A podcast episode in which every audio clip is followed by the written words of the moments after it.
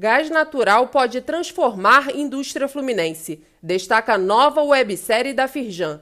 No primeiro episódio, O Rio Tem Jeito, executivos do mercado de petróleo e gás e membros da bancada fluminense no Congresso Nacional discutiram o potencial do gás natural para a retomada econômica do estado do Rio a partir do crescimento do consumo industrial.